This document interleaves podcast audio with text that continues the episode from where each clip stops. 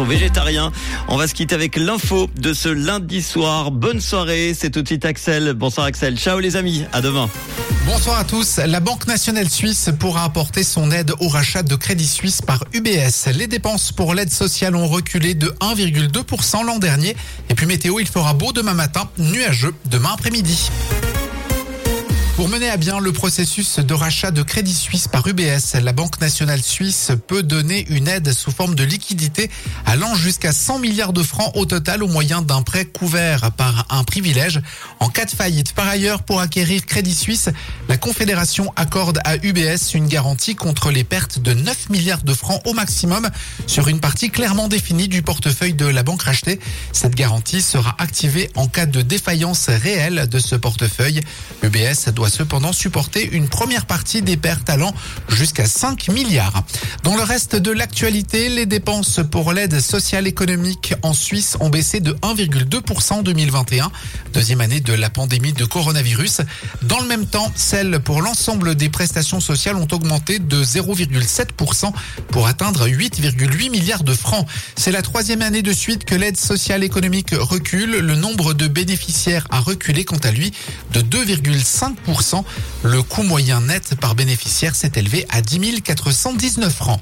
Pour répondre à la surcharge des urgences hospitalières et aux pénuries de personnel, le Valais veut développer le concept de maison de la garde tel qu'il existe déjà à Viège.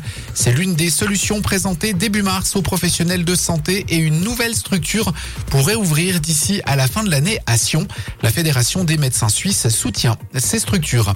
Pour la sixième année consécutive, la Finlande a décroché aujourd'hui la place du pays le plus heureux au monde dans un indice annuel parrainé par l'ONU.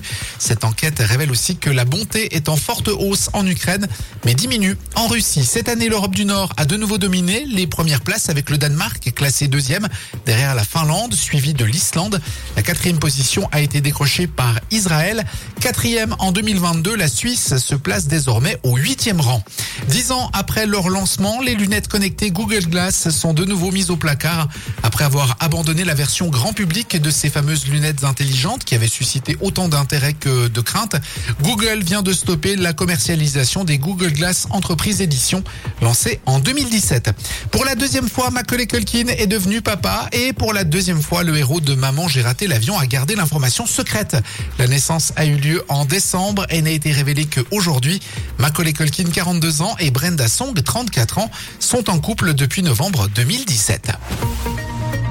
C'est un ciel dégagé qui est au programme de la soirée. Demain matin, le temps sera bien ensoleillé avant l'arrivée d'importants passages nuageux l'après-midi tout à l'ouest qui vont s'étendre en fin de journée.